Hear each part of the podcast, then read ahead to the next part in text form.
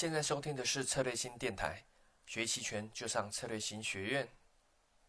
呃，大家好，我是洪婷。那很高兴呢，我们今天做了一个采访啊，邀请到的是 Jack 啊，Jack 老师。那我们今天的主题呢是要聊一些不一样的，因为平常我们可能有做一些月课嘛，那这个聊一些交易啊什么的。那我们今天聊一些交易可能也是相关哦，但是又有一些不一样的一些角度哦。那适逢因为我们我和 Jack 最近也出了一本新书嘛啊，所以在很多方面可以我们再可以再多聊聊。那我们先欢迎这个 Jack 老师喽。哎，洪婷好，各位呃投资朋友大家好。哎，这个我相信大家应该也比较熟悉了哦。那我们就来聊一些啊，例如像可能大家对 Jack 交易的技巧多少有些了解啊，但是对于他怎么去成长到今天哦，可能比较好奇。好像 Jack 他做衍生品交易蛮多年嘛，但是都是这这个领域，那为什么而不是选择股票呢？好，来聊一下这个比较轻松的话题哦。这个我金融操作，呃，回顾这个历史啊。大概从上个世纪就开始做了，一九九六年就开始做，跟多数的投资朋友都差不多。一开始肯定是接触股票的嘛，哈，那时候我还在啊这个念研究生的时候，哈，那本身念的就是商学本科相关的，自然对这个金融操作会有一定的兴趣了，哈。那呃，在反复，因为那几年是全球股市进入了一个比较明显的牛市啊，哈，那就有不少的斩获啊。但是呢，呃，这个呃操作总是会觉得想要接呃接受更多的新知嘛，哈，所以其实，在那个年代啊，呃，衍生品算是一个比较少见的啊，是。即使到现在都还算是小众，可是当年更是小小众族群啊，哈。那我开始偶尔会接触，哈，偶尔会接触，但真的大幅度的或者说全倾力的投入，应该转类点是在二零零五年啊，二零零五年。那二零零五年那一年发生了什么事，会让我这个呃，从那一年开始到现在，呃，接近十五个年头啊。都没再碰过一档股票了，当然分析还是分析啦哈，但是呢实实际增仓操作就没有再碰啊，主要是那一年呃我去呃了解整个股市跟这个消息信息面的一个生态，我去当了记者，那我当了记者以后呢啊采访了很多上市公司的大老板啊、财务长啊、总经理啊等等之类的哈。那了解到这个很多股市的内幕啊，当然有机会再跟大家讲这些内幕都很精彩哈。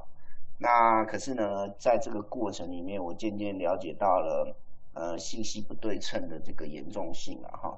那虽然以我当时的人脉及资源啊，要得到优越的信息，在股市里面有斩获呢，呃，我觉得应该也不算太难。可是我也从这里面了解到说，毕竟。靠关系不是长久之计，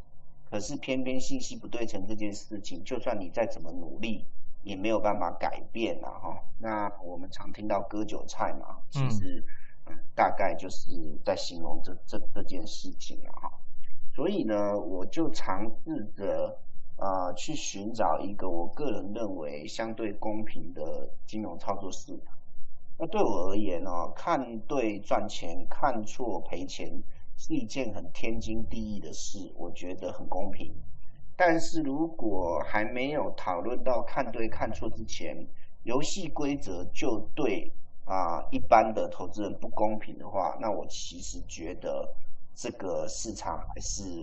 我比较敬而远之的哈。所以哪怕哈当年也好，现在也好哈，大家多数的投资人对于衍生品是觉得风险比较高，杠杆强。人性的这个折磨比较大，可是我却深深的觉得，衍生品的世界里面，只要你选对了市场，啊，其实它的公平性反而是比较呃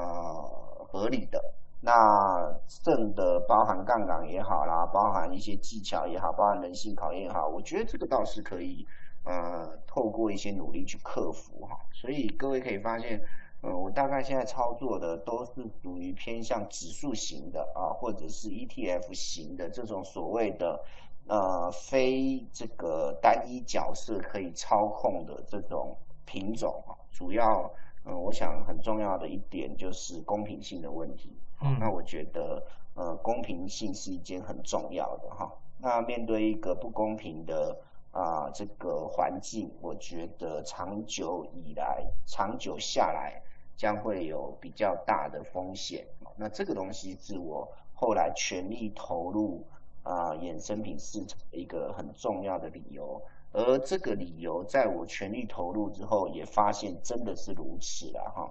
所以呢，哪怕呃我们看到有很多人在股市呃里面大有斩获，可是我也看到更多的投资朋友在股市里面是相对比较辛苦的。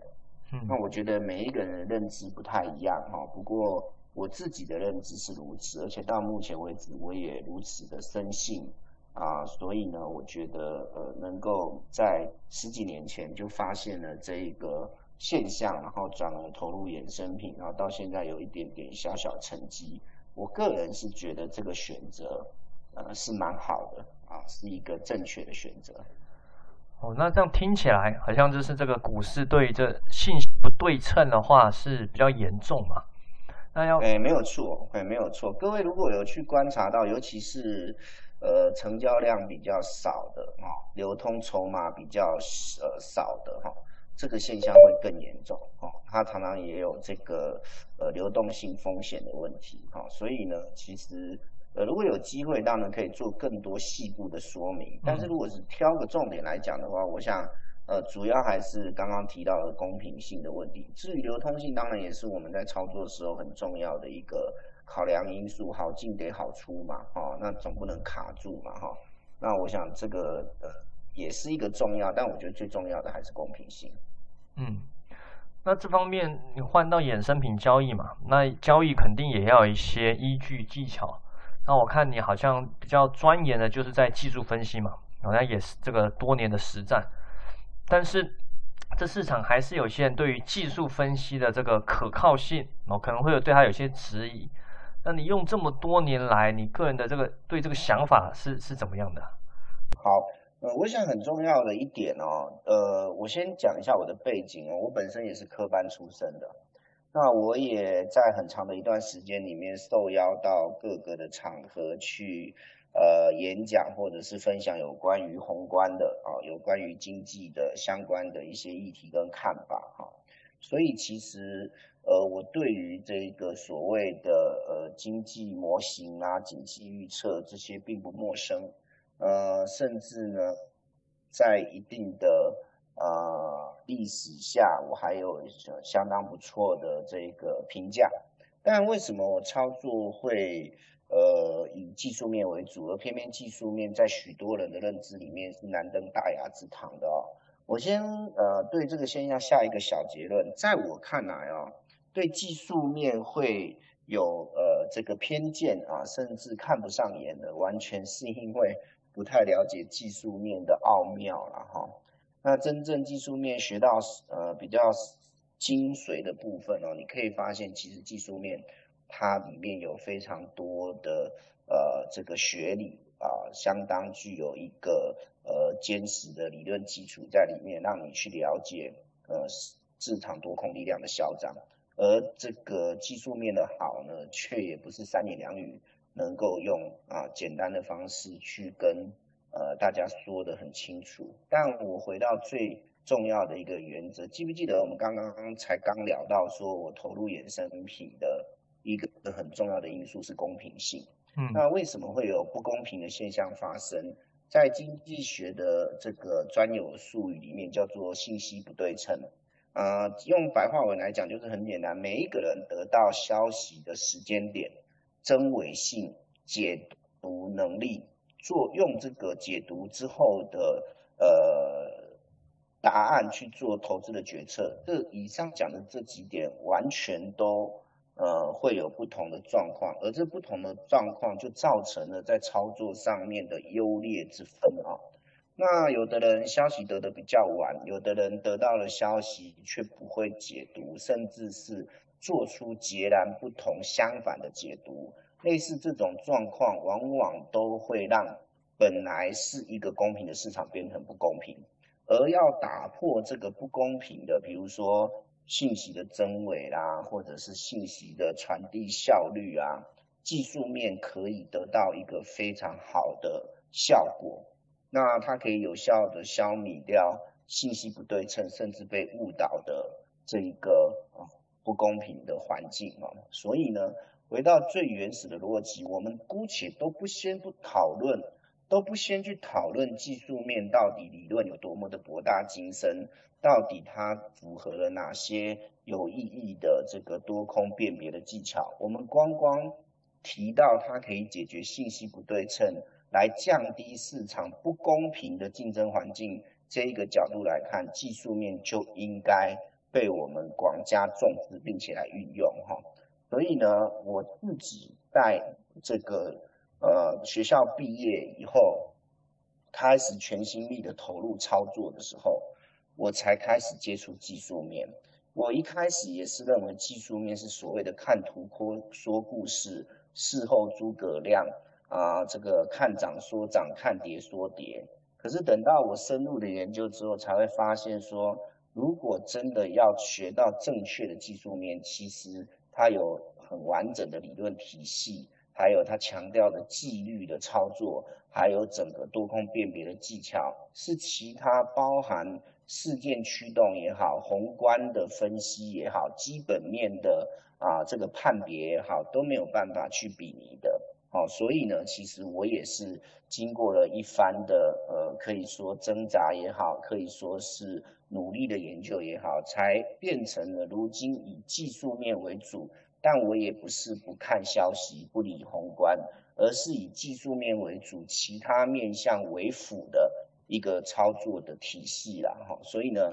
这里面呢，如果有机会的话，我都非常乐意来跟所有的啊投资朋友来聊啊，为什么技术分析是一个非常有效的，尤其是对广大的投资人而言，它是一个有效提高胜率。然后呢，它是一个对大家来消除不公平的竞争一个非常好的一个技巧。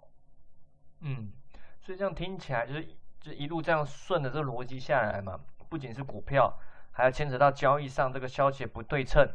哦，这种不公平情况下，最终演变成反而其实技术分析是比较适合一般投资者，而且是一个比较公平的一种一种交易的一种方法嘛。是的，没有错。而且它好像也适用于广大的各种跨市场的嘛，例如你可能也从台湾市场也做，然后做到美国的市场，然后现到现在也在这个大陆 A 股市场也也都做嘛。那这一路上也是把你这个同样的这种方法啊，不断的去应用。那在这样的应用的这种经历下面，有没有什么事件或是什么经历，你让你觉得比较难忘的？好，我觉得呃，先聊一聊刚刚讲到跨市场的操作技术分析。如果学到精髓啊，基本上只要针对不同的市场、不同的品种去做微调就可以了。但是它的基本大法哦，基本上是不会改变的啊。它的原则也好，它的共通性也好哈，只要是一个公开活络的交易市场，尤其是呃，比如说有交易所的哈，不管它是股票。不管它是 ETF，不管它是商品还是衍生品的期货、期权都一样，只要是公开交易的市场，那基本上呢，技术分析都可以起到一个非常好的作用哈。那要做的只是针对不同的市场去做一些观察跟微调就可以了哈。就好像每一档股票有它呃这个涨跌的惯性一样，不同。的市场之间哦，也会有一些些游戏规则也好，参与的这个角色的这个文化的呃一些差异也罢哦，造成了每一个市场之间或多或少有一些需要微调的地方啊。那这个东西当然就啊是我们在技术分析运用上应该特别注意的。至于刚刚呃提到的有关说这个有没有值得比较难忘的？我觉得最难忘的事情正不断的在发生呢，呃，应该是讲说最近是我操作二十几年以来啊，大概是呃这个最让我觉得有机会跃跃欲试、感到兴奋的哦。想当年我们在做这个啊美国的呃股指期货的时候，当年啊只要出现了啊五百点以上啊，基本上就可以用崩盘啊，用这个跳水啊，用这个恐慌来形容了。那后来在二零幺八年的时候，出现了一个啊二月六号跟二月九号啊，呃出现了这个单日千点的跌幅。我们讲的是道琼斯工业指数了哈，嗯，那大家也觉得世界末日来了。可是大家看看今年，动辄啊这个盘中见到两千点的啊道琼斯的跌幅哈，那你就会发现其实啊世界的历史或者资本市场的。啊，这个事迹正不断的被改写哦。现在工逢其实正是一个对操作衍生品的人来讲啊，啊，正是一个非常好的黄金年代了哈。那做衍生品，因为多空甚至是多维度的都可以操作哈。那如果遇到波动大哈，往往都是呃更多的机会隐藏在里面。所以如果让我来回想这么长的历史岁月里面，当然，呃，两千年的科技股泡沫，二零零八年的金融风暴啊，我都有经历过。可是那些曾经让大家觉得历史上可以写上一笔的这种行情啊，比起现在今年的这个这么大的这种变化，还有诸多的。呃，因素交杂在一起啊，培呃培育出了这种波澜壮阔的大行情哦。我觉得应该啊，在整个衡量下来哦，现在倒是一个让我觉得啊，未来回想起来也会是呃比较难忘的一个啊这个时期。哦，就是不断的现在在刷刷新的三观是吧？这个对，我们正在改写历史，我们也正在啊见证历史啦。哦，那甚至就是说，在可预见的未来哦，因为我们都发现哦，其实资本市场背后隐含的是整个这个社会的一个。呃，变化很影影响非常重大的因子哦。那大家如果有兴趣的话，当然讲这话题有点严肃，可是其实是一个蛮不错的议题哦。资本市场的演变将会导致啊，整个的大家也都清楚，贫富差距也好，M 型社会也好哦，这个东西都会在未来可预见的未来会更加激烈哦。那大家都知道，包含过去几年提到什么机器机器人会改变。啊，人类的就业的这一个啊生态的消长哈，到现在有了疫情，然后甚至呢国与国之间的这个竞争或者是对立等等，我想资本市场的激化，呃，会加深了某些新的现象的产生。我觉得这个都是呃值得大家可以来玩味的。嗯，对，而且刚刚有提到嘛，现在资本市场也整体这个波动。变得越来越大，像今年看到美股也很难得，应该也没看过吧？就是连续的熔断嘛，这个嗯，整个波动是非常的大。那这种波动非常大，衍生品的确刚刚 Jack 提到是是一个优势。那还尤其是期权啊，期权当然买方在波动大，你抓到是很大的机会，但同时也有可能去做卖方嘛，在某些情况下卖方也不错。但卖方在大部分情况下，虽然它胜率高，它还是隐藏了可怕的风险。那我们偶尔虽然有些课程也会教大家做卖方，但面对尤其最近这种波动有时候很大，那有时候可能大涨，有时候大跌，那客户一般怎么去避免巨大亏损呢？呃，其实我觉得是这样子啦，哈，所谓的风险完全是呃建立在研判错误，这里面的研判错误包含了你对行情的看法错误，包含了你制定策略错误，甚至是资金控管错误等等啊。那任何一项的错误，只要够严重，都可能引起啊，这个比如说我们常听到的爆仓啊，我们常听到的血本无归等等之类的啊。那所以不专不专只针对卖方而言，我们举例来讲哦，我们一般认为卖方的风险，当然就是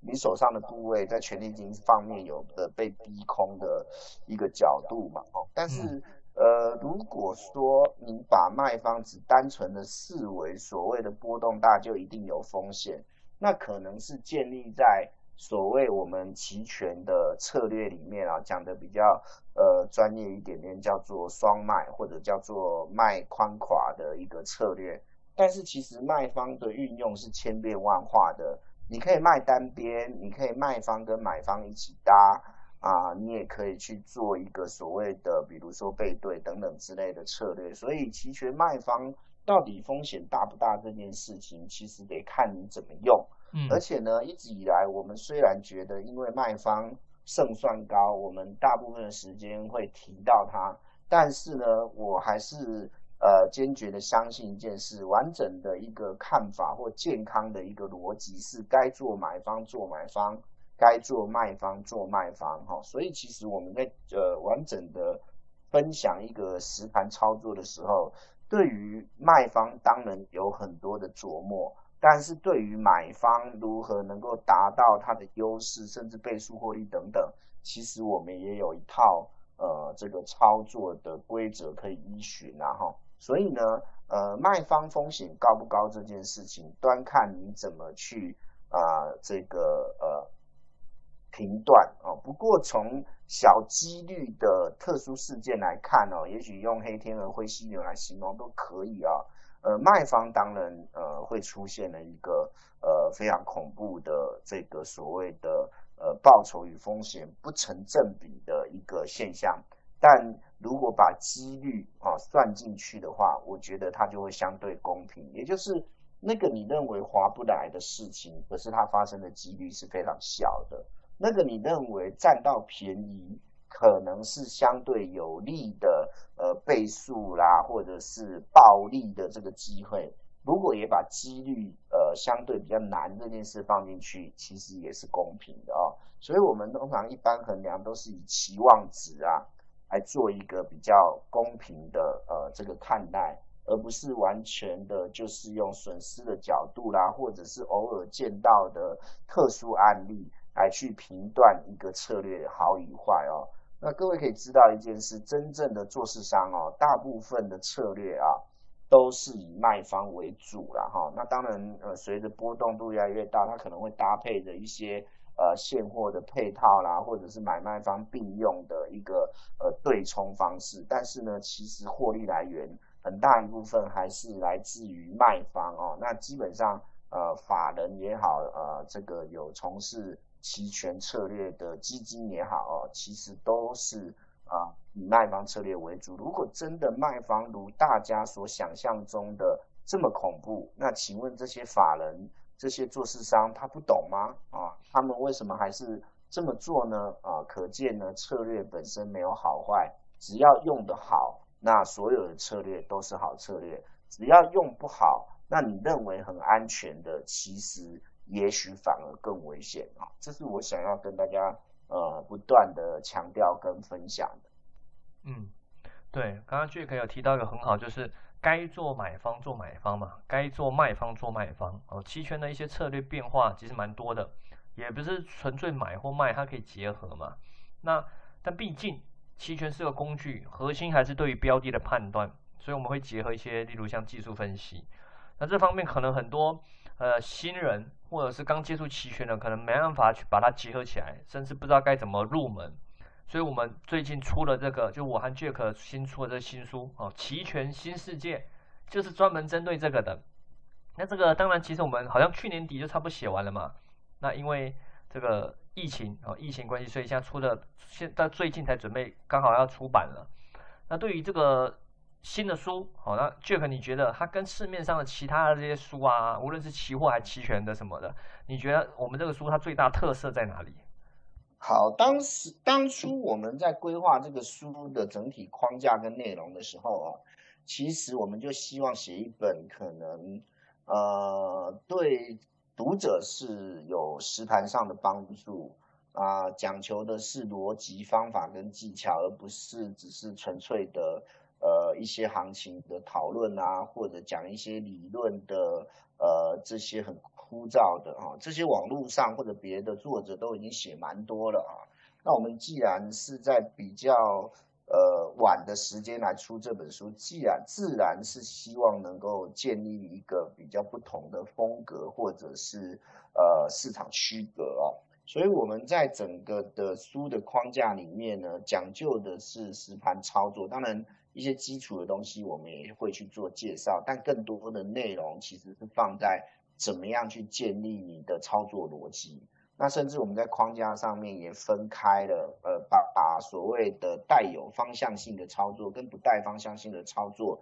都做一些呃很重要的介绍。那其中有关于这个带方向性的操作，因为很难的一件事情啊，就是很多投资人他光研究期权这个商品就焦头烂额了，就可能已经不是很清楚了。如果这个时候再把带方向的技巧加进去的话，就变成一加一哦，对他来讲负荷太重哦。那每一个一都可以让他研究很多年，搞不好还不一定能够找到精髓。那我们当然就很贪心的希望说，我既要达到这一个所谓的呃技巧跟这一个呃呃策略，呃多空判断的技巧跟期权策略的结合，我们又。不希望它能呃太过复杂而显得曲高和寡，因此我们在这个内容的编排上，我们是取其实盘上真正有这个操作价值、快速入门的精简版啊，也就是说你掌握了这个精髓啊，不敢说百分之百，但是呃有不少的。啊，这个机会出现的时候，几乎都会囊括在我们的这个内容里面。所以，我们把比较常见的、简单好用的呃技术分析呢，去结合了相对应的期权策略，当然风险的控管啊，然后这里面的一些操作的比较，哈，我们都有做很多的说明。哈。所以呢，呃，虽然我们把它定义为是一个以广度为主，哈。呃，介绍的层层面面框架还蛮多面向的，但是在每介绍到一个呃核心的策略的时候，我们觉得应该也算是有兼具深度了哈。所以不管你是想要套利操作，你是想要带多空操作，你是想要倍数获利的买家策略，还是你想要稳健的啊这一个高胜算但是低报酬的卖方策略。其实书里面都有提到，而且提到不是轻描淡写的带过，而是直接把操作该有的思维逻辑、决策步骤、应注意的风险来源，还有可能的判别方式，全部都有带到哈。我觉得在内容上呢，应该算是没有藏私啊，啊，算是一个呃很有这个内涵的一本书哈，值得大家。啊，一起来这一个呃参考，嗯，对，因为这个市场变化多端嘛，如果我们真的把很多写完，其实有时候又怕写的太厚，所以要怎么样取其精华融入到这书里面，其实我们也也也花了一段时间的思考。那又要融入一些有依据的、客观的，当然要融入一些我们的一些经验、实战的，哦，整个把它融入里面，其实我个人来说啊，我觉得是蛮难得的，哦，这市场上也是比较少见的。那这个。现在其实基本上也也是完成了啦，那我们现在就就是也是开始开放预购，开放预购，基本上预计好像大概是七月多出是是可以拿到吧？我记得是七月多。呃，因为我们这一次比较特别哦，我们是采用精装本的模式，我们希望把它的质感呃做到一个至少我们自己认为很满意的程度了哈，所以我们采用的是精装本模式啊，不只不只有内在，还有外在的是吧？哎，对对对对对，那你拿起来这本书拿在手上，档次自己就呃，这个浑然天成，自带档次啊哈。那因为是精装本嘛，所以它在整个印刷装订方面哈，它所耗用的时间跟材料啊等等之类，都是会呃稍微的呃耗时久一点哈。所以呢，呃，目前预计大概啊，要到呃比较保守的预估哦，七月中旬啊。啊，大概限书哈就可以拿到哦。那当然距离现在还有一点点时间，不过我们当然有一些早鸟的预购。如果大家有兴趣，我觉得倒是可以来做一个预定的动作啦，毕竟有折扣嘛，是吧？对，现在已经可以早鸟预购了，就是在这个天猫嘛，天猫商城去搜索“齐全新世界”啊，新就是新的那个 New World 嘛，New New World 齐全新世界啊，那应该就可以找到。找到这这本书可以先去做早鸟的预购。那这本刚刚有提到啦，是精装版，所以拿来送礼也是高档次的吧，高大上，对吧？你自己不看送礼也是也是很好的啊。所以我我相信到时候各位看到实呃实书哈，就是真的拿到手啊，它的触感也好，它的视觉效果也好，应该都是目前市面上啊啊在齐全丛书里面啊，应该算算是一个。比较特别的存在。那当然，内容我们刚才也提到了哦，别别的作者呃写的书，我们不方便去多做评论了哈。至少我们在自己的内容上面，我们觉得我们写的东西呢是比较具有实盘操作上的参考价值。嗯，对的。好了，那大家如果有兴趣的话，就欢迎去先去可以去预购了。那今天也很高兴，我们聊了也聊了这么久啊，非常高兴那个采访到这个 Jack。那之后当然有更多机会啦，在策略性学院的网站，或者是我们有些后期啦线下课程，因为现在疫情嘛，比较难做线下，那后期有机会线下或线上课程，那可以再跟大家做更多的交流。好，那今天最后再谢谢 Jack，谢谢大家。